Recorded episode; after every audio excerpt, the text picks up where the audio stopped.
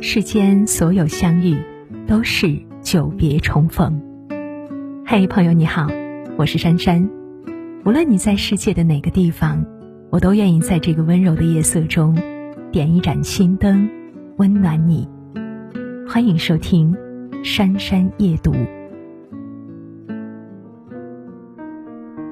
看人先看脸，老话说“相由心生”，你的长相反映出你内心的模样。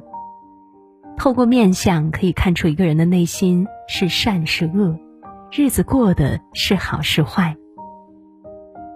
面善的人更好看。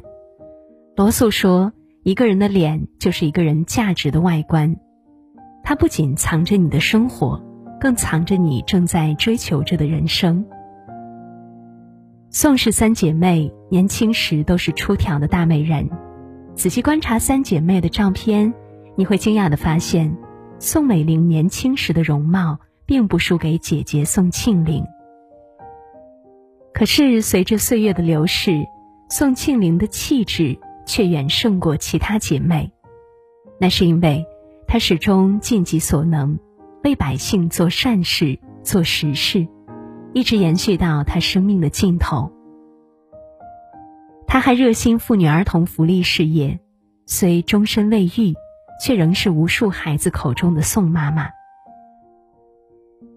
尽管她的五官并不完美，可透过她的双眼和额头，却流溢出内心的光彩。真正的美，根植于内心的善良。想要拥有迷人的双唇，就多吐露善意的言语；想要拥有动人的双眼，只需要多看他人的优点；想要拥有纤细的身材，请与饥民分享你的食物；想要拥有一头秀发，请让小孩每日触摸你的头发。人到了一定的年纪，所有阅历都会在脸上留下痕迹，皮囊会干枯，颜值会褪色。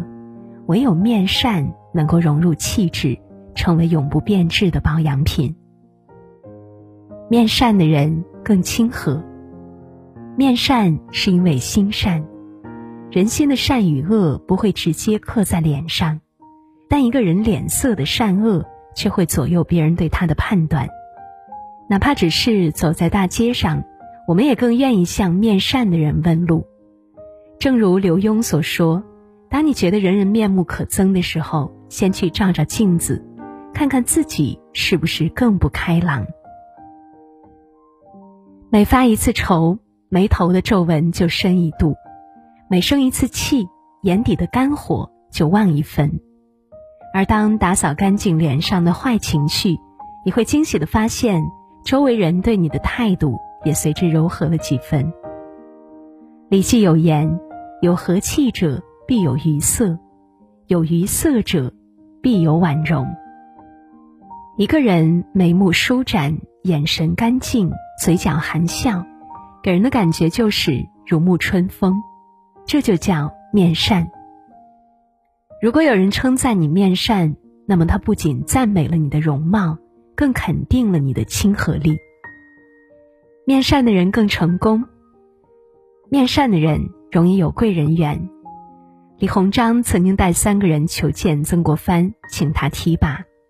曾国藩只看了一眼，便做出了判断。他说：“左边的那位忠厚可靠，可以派他供应军中粮草；中间的人阴奉阳违，勉强能做一些无足轻重的工作；右边那位是位将才，好好培养，堪当大任。”李鸿章很惊讶。问，老师，您是怎么决断的呢？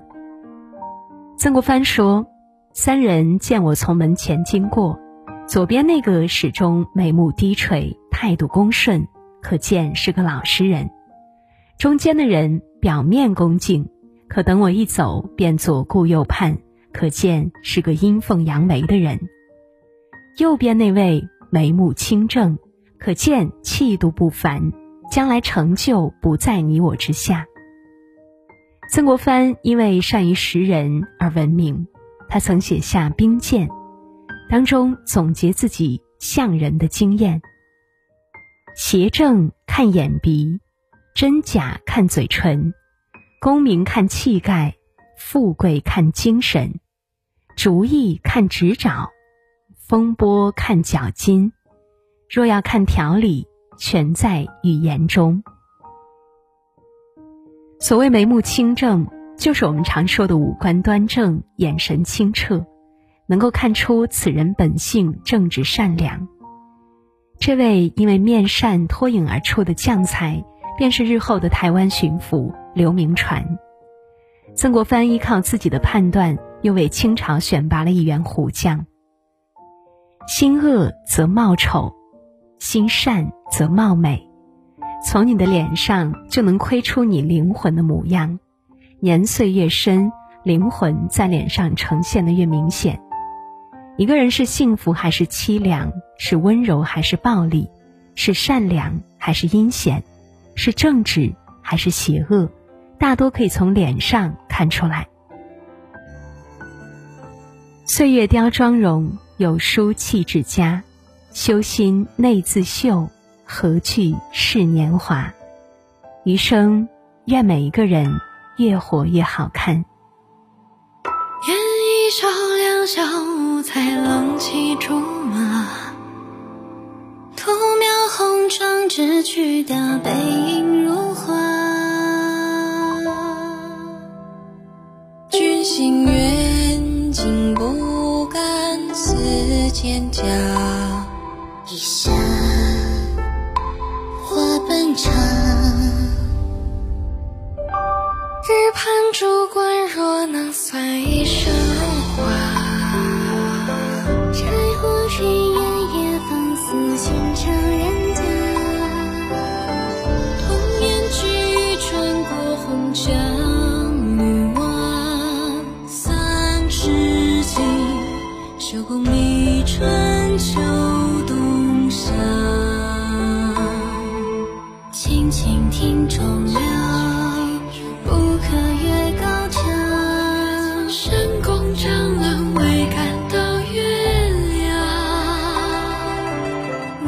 若可作庄楼，花蝶去寻。